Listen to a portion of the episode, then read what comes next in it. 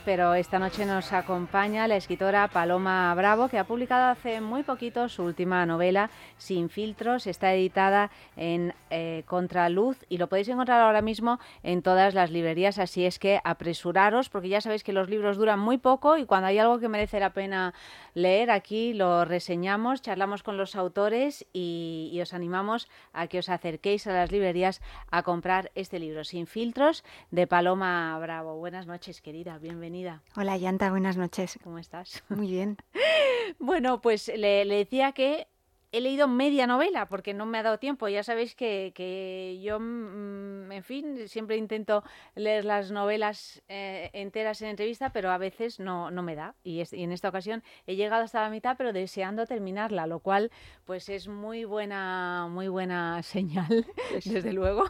Y, y, bueno, quería saber un poco cómo se te ocurre, si bien en los agradecimientos cuentas un, un poco, pero cómo se te ocurre esta historia, que es una historia esencialmente femenina, eh, no femenina para mujeres, es una historia en sentido para mujeres y para hombres, ¿eh? no hagamos estos distingos, sino en el sentido de que las protagonistas son unas amigas que se les van cruzando las, las vidas y que tienen, bueno, ese, ese andamiaje que es esa, esa, esas amistades tan fuertes que realmente se convierten en familia y te salvan en todos esos momentos pues más dramáticos y desde luego te acompañan también en los más divertidos. Pero bueno, es una historia que se va entrelazando y vamos conociendo a todas estas mujeres.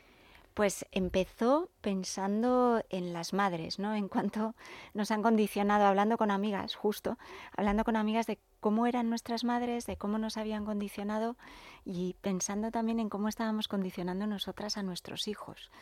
Si lo estábamos haciendo mejor, porque nos empeñamos en no repetir los errores que han cometido con nosotras, pero igual los errores que cometemos son nuevos y son peores, ¿no? Entonces sí que quería investigar sobre las madres y necesitaba madres diferentes y para tener madres diferentes acabas teniendo mujeres diferentes, ¿no?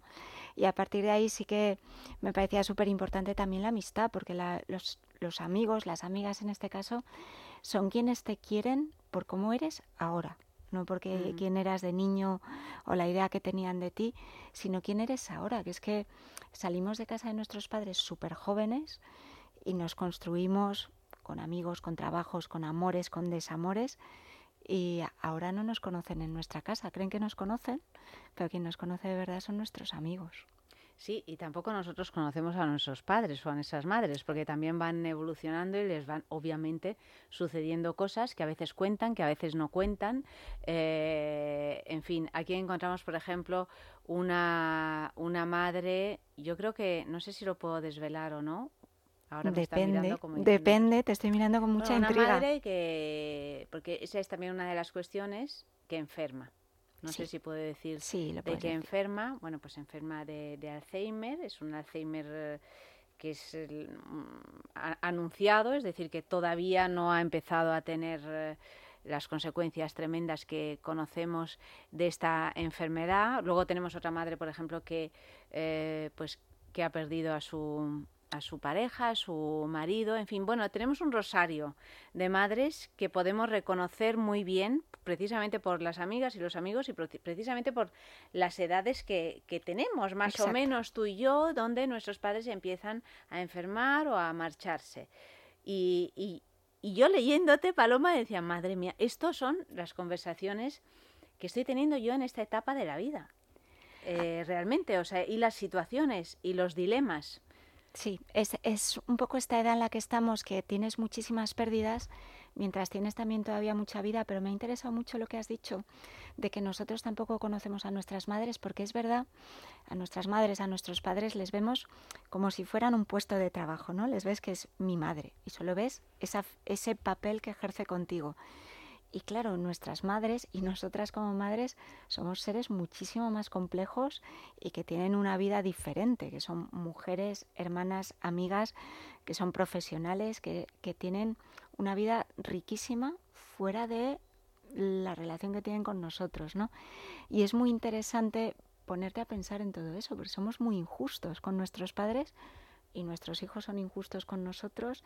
Y es todo mucho más complicado, pero es muy importante reivindicar quiénes somos cada uno, ¿no? Y reivindicarlo casi con, con orgullo y con alegría.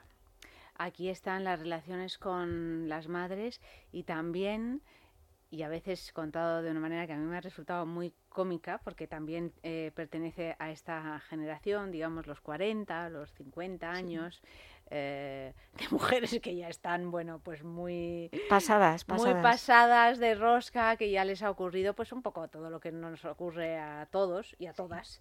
Eh, y que y bueno pues hay este este relato de las relaciones sentimentales o, de, o, simplemente de los encuentros sexuales de los ligues del que del que intenta ligar contigo en un gimnasio y después un año después eh, reaparece. tras, eh, reaparece tras haber abandonado de nuevo a su señora y reaparece pues porque evidentemente está aburrido en casa y dices pero pero bueno muchacho pero tú qué quieres no bueno pues todo esto eh, es, es, es, curioso porque es el mundo en el que estamos viviendo, en el que hay, no es que haya segundas y, ter y, terceras oportunidades, es que en realidad es, es como un supermercado, ¿no? Pero sin, sí. sin, con la dificultad de encontrar realmente algo interesante.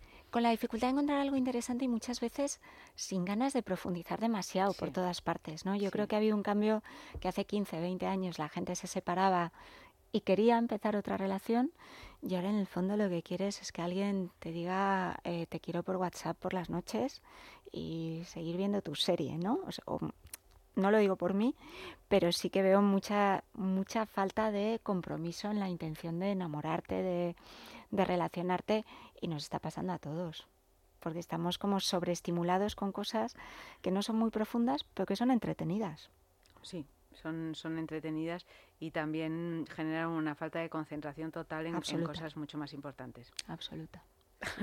bueno, estamos hablando de Sin Filtros, eh, la última novela de Paloma Bravo y, quería saber cómo, imagino que te has basado en estas amigas que también nombras al final de, tu libro para construir estos personajes. Pero bueno, esa es la base, ¿no? Luego uno pues se pone a construir estos personajes y, y, realmente pues son unos híbridos que ya empiezan a volar y toman una forma que es la suya, la que es la que está en la ficción. Pero ¿cómo los trabajas? Porque una de las dificultades de esta novela y en general de las, eh, de las novelas que son tan corales, donde, donde vemos realmente un racimo de personajes muy bien diseñados, como en la tuya, Paloma, ¿cómo, cómo has hecho para que fueran surgiendo, brotando todas estas mujeres?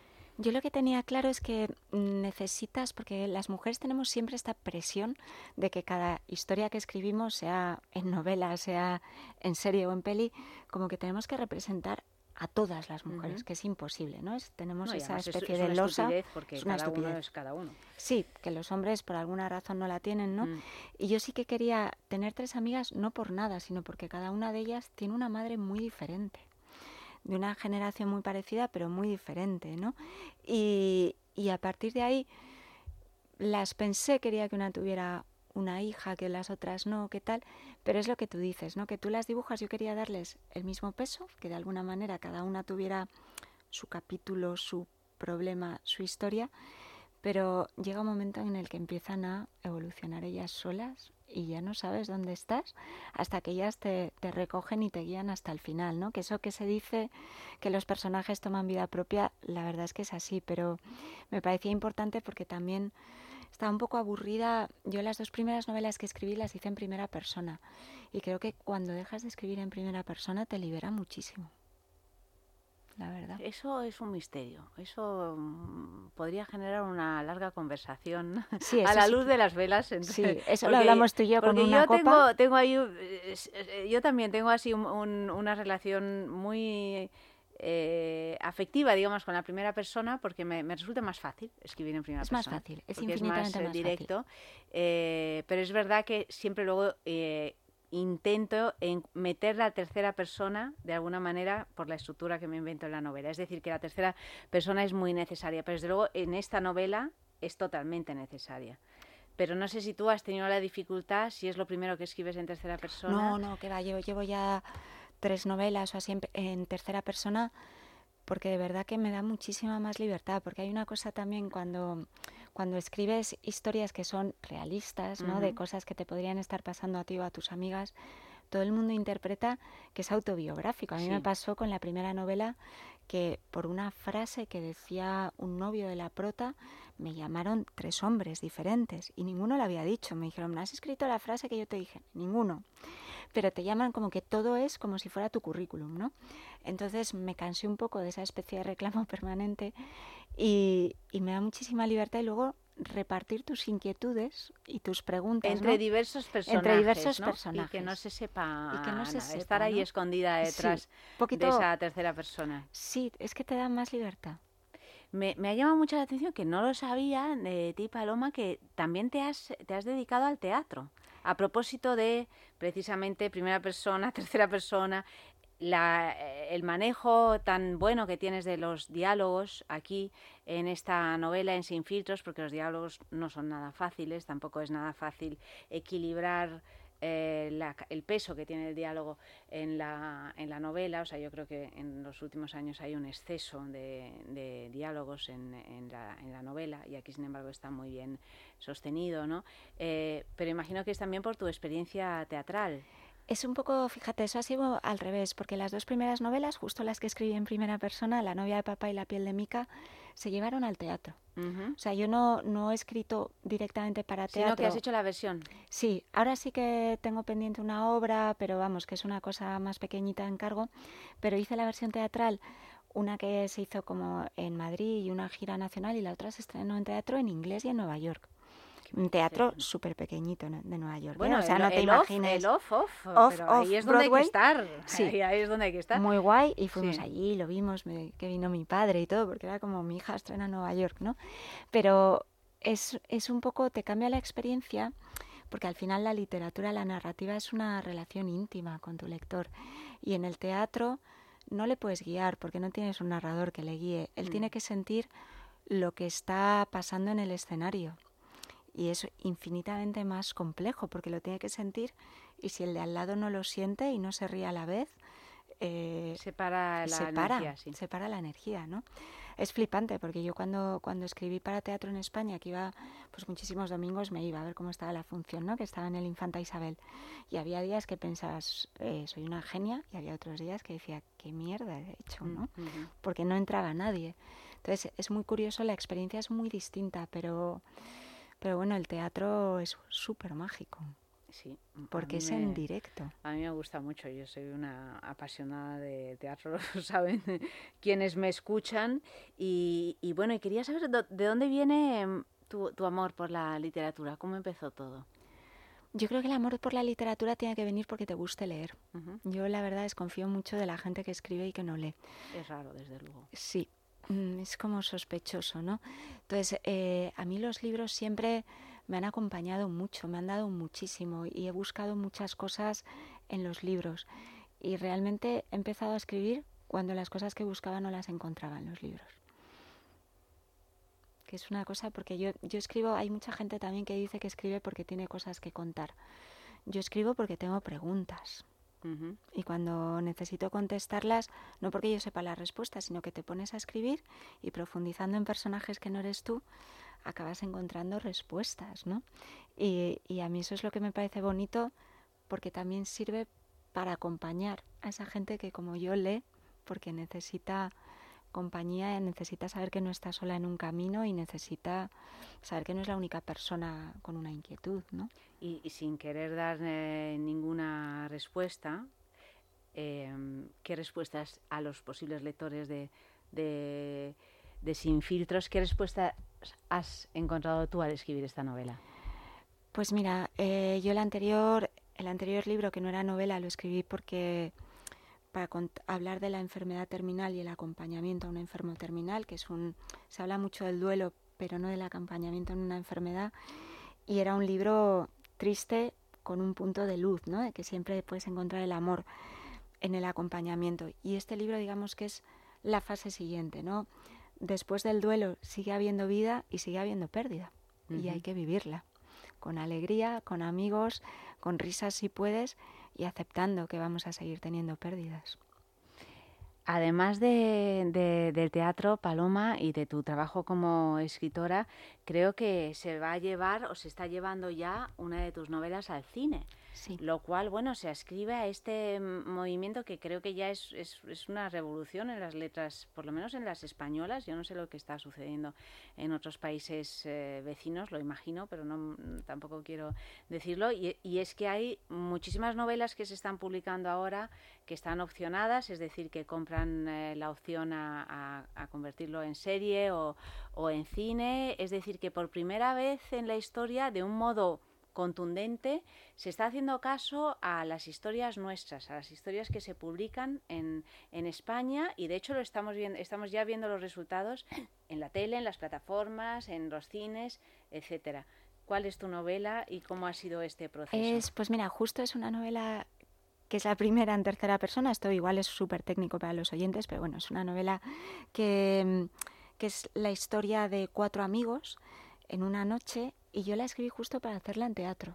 Y en teatro no la he conseguido hacer, es una novela que se llama Solos, que es del 2016, creo. O sea, que le escribiste la versión teatral. No, no, escribí, la, escribí, la escribí primero en novela, pensando, porque era para una amiga mía, para Eva Isanta, que es actriz. La conozco, sí. Sí, sí, sí, os he visto, os he visto aquí, sí, con fotos. Y es una novela sobre los solos que estamos, mm, aunque no lo parezca, ¿no? Muchas veces a partir de los 40 y llevamos en el desarrollo de la peli tres años, porque el problema del cine y de todo lo audiovisual es que es muy lento. Es tan lento que vamos, que uno mientras, eh, que a veces, eh, a veces te hacen la película de una novela que se ha publicado después, según cómo vaya, ¿no? Exacto. O sea, exacto, pero, pero es una novela. ¿Cómo se llama? Solos. Solos. Yo creo que es, habla eso de, de la soledad y de, de, una cosa que me dijo el otro día una directora teatral justo que la acababa de leer, Dice, esta novela refleja el momento en el que tienes que decidir si paras o sigues, si aceptas la vida que tienes con su parte negativa o si sigues peleándote por tener una vida mejor, ¿no? Que es una decisión que yo creo que todos, cuando llegamos a cierta edad, los cuarenta y tantos, empiezas a mirar para atrás y dices, esto era lo que yo quería, era esto, todo por lo que me he formado, he peleado, he trabajado, ¿es esto o hay más, no? Y lo puedo conseguir, o aunque no lo consiga quiero seguirme peleando. ¿Qué es lo que más te gusta de escribir y qué es lo que menos? Pues mira, lo que menos, la verdad, es que cuesta mucho trabajo. Tú lo sabes perfectamente, ¿no? Es que al final escribir es sentarte horas y horas y horas y trabajar. En momentos además que igual lo que más te apetece es echarte una siesta o, o salir a tomar una cerveza. Y lo que más, sinceramente, al final es este momento que tenemos ahora, ¿no? De las redes sociales que tienen tantas cosas negativas, que es que la gente te encuentra y te dice que le has emocionado y te manda cosas maravillosas, ¿no? Es eso que a mí me han dado los libros, ver que mis libros se lo están dando a otra gente y me parece yo he empezado a hacer desde el libro anterior he empezado a hacer una cosa para mí, ¿no? Que es como en un, tener un archivo que guardo los mensajes que me mandan para saber que ese efecto lo has tenido porque no lo tienes masivamente, lo tienes de lector en lector, ¿no? Ah, eso es muy bonito. Yo si, supiera utilizar ah, estas tecnologías también lo haría, sobre todo también porque te puede animar en los momentos bajos, que ah, los hay. hay es, es, me parece muy difícil psicológicamente que un, un escritor al final, incluso cuando le va muy bien, se sienta realmente satisfecho de su trabajo, porque cada vez es, es un poco volver a empezar y, mm, y, uno se olvida precisamente de esos mensajes de ánimo, que es verdad, que sí, que los recibimos en redes sociales y que cuando los lees te dan un, un calorcito estupendo. Sí, o sea, yo desde luego lo, lo intento, sobre todo los que notas que realmente es una persona a la que has conmovido, ¿no? A la que has transformado, que yo creo que al final a los que nos gusta el arte es porque el arte te transforma. Entonces, poder ayudar a alguien, no le digo ayudar porque tú seas mejor, para nada, al revés, poderle haber conseguido reconectar consigo mismo, encontrar un poco de luz o, o simplemente, como te dicen a veces, ¿no? Has puesto palabras a lo que yo no sabía expresar, que es una cosa muy tonta, pero que es muy básica para que tú sepas seguir adelante, ¿no? El, el, saber explicar lo que te está pasando. Entonces, me parece maravilloso eso, el poder recibir ya te digo, no de la crítica, no de tal, sino lector a lector, oye, gracias, eh, me ha encantado por esto, me has emocionado, se lo voy a regalar a mis amigas. Esas cosas tan, tan sencillas, ¿no? Estamos hablando con Paloma Bravo mm, a propósito de su última novela, Sin filtros, que está editada en Contraluz. Y decíamos que era una historia sobre, bueno, digamos, madres, hijas y nietos también, porque también están los hijos, también está toda esa parte de la última generación, tres generaciones, esa parte que, que, que muchas veces a pesar de que yo creo que hay un salto generacional menor que el de nosotros con nuestros padres, pero es verdad que lo sigue habiendo, ¿no? Sigue habiendo sí, yo creo que es lo que, lo que además, es, también creo que hay un salto generacional menor, pero hay una cosa radicalmente diferente, que es que tenemos hijos que tienen móviles inteligentes desde la adolescencia. Entonces, nuestra adolescencia era una adolescencia de, que nos llamaban o nos, nos llamaban a un teléfono fijo y la de nuestros hijos es una adolescencia, una juventud que están permanentemente conectados y permanentemente metidos en una pantalla que no sabes qué es lo que les está haciendo, ¿no? Entonces, en ese sentido es diferente y también sigue siendo a la vez una adolescencia con su parte hormonal de rebelión, de, de yo qué sé, de muchas cosas, que la adolescencia es muy complicada. Y una adolescencia que empieza muy pronto y acaba muy tarde. Exacto. Y porque además también, yo creo, yo noto una cosa yo tengo, nosotros somos cuatro hermanos, ¿no? Entonces cuando tú pasas la adolescencia a la vez que otros tres en tu casa, es una adolescencia como acolchada y compartida, porque nadie le da tanta importancia, porque eres uno más, ¿no? Y ahora que tenemos menos hijos, muchas veces tienes a un único adolescente en casa y también muchas familias monoparentales o monomarentales con un solo adulto. Entonces es una guerra, como dice una amiga mía, de hormonas contra hormonas. O sea, es mi menopausia contra tu adolescencia y estamos las dos fatal, ¿no? Entonces vamos a ver qué hacemos. Y yo creo que eso, que también lo tienes que vivir con mucho sentido del humor y mucha capacidad de relativizar y también con mucho sentido común, que a veces se nos olvida. A propósito de menopausia, también hay aquí. ¿eh? también hay menopausia. Mucha menopausia, mucha hormona. Hay mucha hormona, hay mucha hormona. Hay Pero mucha mujer y mucha hormona. Eh, eh, en lugar de convertirlo en una pérdida o en un bueno en una incomodidad o incluso en un drama, aquí está eh, abordado también con un cierto humor.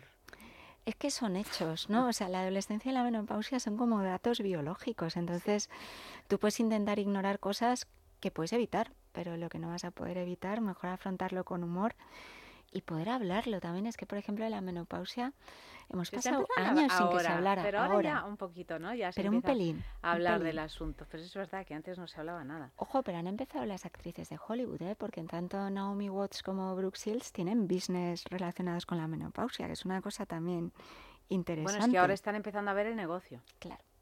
Cuando no hay negocio, claro, no ahora se que, habla de ello que pues es una generación, la del baby boom, que de repente hay millones y que tenemos y estantes en la farmacia eh, dedicados a, eso, pues eh, ahora ya sí. sí, antes no. Sí. Ahora que es business, mm, hablemos, ¿no? bueno, para eso siempre han estado los, los, libros y las escritoras, en este caso como, como tú, Paloma, pues para, para eso, que, que nos leamos, que también nos, nos veamos reflejadas. Es que a mí eso sí que me parece importantísimo, porque hasta ahora bueno, hasta hace relativamente poco nos estaban contando ellos y luego, sinceramente, eh, se contaban historias de juventud, ¿no? O sea, contabas la historia de eh, te enamoras, trabajas, tienes hijos. ¿Y qué pasa después? ¿No? ¿Qué pasa después de ese aparente final feliz? Que muchas veces es un lío. Es un lío y es, e, es, un gran lío, realmente, y además eh, es importante contarlo y compartirlo porque, y, porque, entre otras cosas, hablabas de la soledad y aquí hay muchas soledades. está la soledad del adolescente, pero el, adolescente al fin y al cabo tiene toda la vida por delante. Está la soledad de, las, de, esto, de estas mujeres de mediana edad y de estos hombres también que están completamente despistados y perdidos. Y también está la soledad de los mayores, de los mayores que se quedan solos o de los mayores que están en parejas mal avenidas o, de los mayores que no consiguen gestionar su vida solos. ¿no? Totalmente. Yo el, tema de los mayores es un tema que me angustia mucho porque además eh, no puedes obligar a tus hijos a cuidarte si es que tienes hijos y luego además les estamos aislando, ¿no? Porque la vejez parece que es una cosa fea que hay que tener lejos. Les estamos además digitalizando sin formarlos, ¿no? O sea, es que pedir cita en el ambulatorio. Bueno, mm, yo estoy como ellos. Exacto. No, yo estoy como ellos. O sea, yo tengo 54 años. O sea, yo tengo unas dificultades enormes. Es que y además es que ya paso. O sea, yo ya he tirado la toalla. Sí, que tampoco, tampoco puedes presuponer que todo el mundo tiene un smartphone o un ordenador o un wifi en casa, ¿no? O que pueda entender ese galimatías. Y luego hay una cosa que para mí está muy relacionada con la soledad, que es el miedo. O sea, realmente las, las tres edades que has citado, ¿no? La adolescencia, la mediana edad y la, y la vejez, son momentos llenos de miedo. Que no de inseguridad. Son momentos de mucho cambio por ejemplo, en la mediana edad, que también se habla poquísimo, ¿no? El miedo a quedarte sin trabajo. Aquí hay un personaje que realiza un cambio de trabajo inesperado. Sí, que, le, que le sale bien. Que le sale bien para, quiero decir que, bueno, y, y, todo el mundo a su alrededor se queda sorprendido diciendo, pero si ya tienes 50 años, ¿cómo, ¿cómo has conseguido esto? ¿no? Sí, pero... En lugar de pedir una prejubilación o algo así. Exacto, ¿no? Entonces yo creo que es muy importante hablar de las cosas que nos dan miedo, porque de lo que no hablas como que se hace más grande y se pueda adueñar de ti, ¿no? Y creo que es importantísimo que estas cosas que si me dan miedo a mí, estoy segura de que le dan miedo a mucha más gente, ¿no? O, entonces, bueno, a casi todos, por no claro, decir todos. El, el, sentirte acompañado en tus miedos, porque la fuerza, el sentir que, que tienes amigos, que, que, que, tienes compañeros con los que puedes hablar de los temas, eh, el acompañamiento te da fuerza para afrontar estos miedos, ¿no? Y a mí me parece básico que, lo podamos hablar con tranquilidad, con risas y, sabiendo qué es lo que hay. O sea, que no, que no es lo hablo porque va a venir el primo de Zumosol y me va a pinchar este miedo y va a desaparecer. No. No, pero bueno, pero los miedos compartidos se diluyen y, y, en cualquier caso no dan tanto miedo. Bueno, y se consiguen cosas, ¿no? Porque es un libro también que habla, pues por ejemplo, de la muerte digna, ¿no? Eh, de, cosas que hay que hablar para conseguir avances que luego tú ejerces o no ejerces, pero que es bueno saber que están ahí, que es una especie de red de seguridad. Sí, es lo que le pide la madre a, la hija, que son unas páginas muy emocionantes que dices, pues claro que sí. Claro. Eh, me gustaría que hicieran eso por mí, lo voy a hacer, ¿cómo no lo voy a hacer por mi madre? Exacto. Pues, eh, pues, ahí estamos. Bueno, pues todo esto, que es muchísimo, lo vais a encontrar en esta novela que, como os decía, pues está ahora mismo en todas las librerías. Se llama Sin filtros de Paloma Bravo. Y Paloma, un placer leerte. La voy a terminar y cuando la termine te mandaré un mensajito que espero que guardes entre los mensajitos que dan calor al corazón y que animan a las escritoras a seguir escribiendo. Así es que muchísimas gracias por acompañarnos esta noche y enhorabuena. Gracias.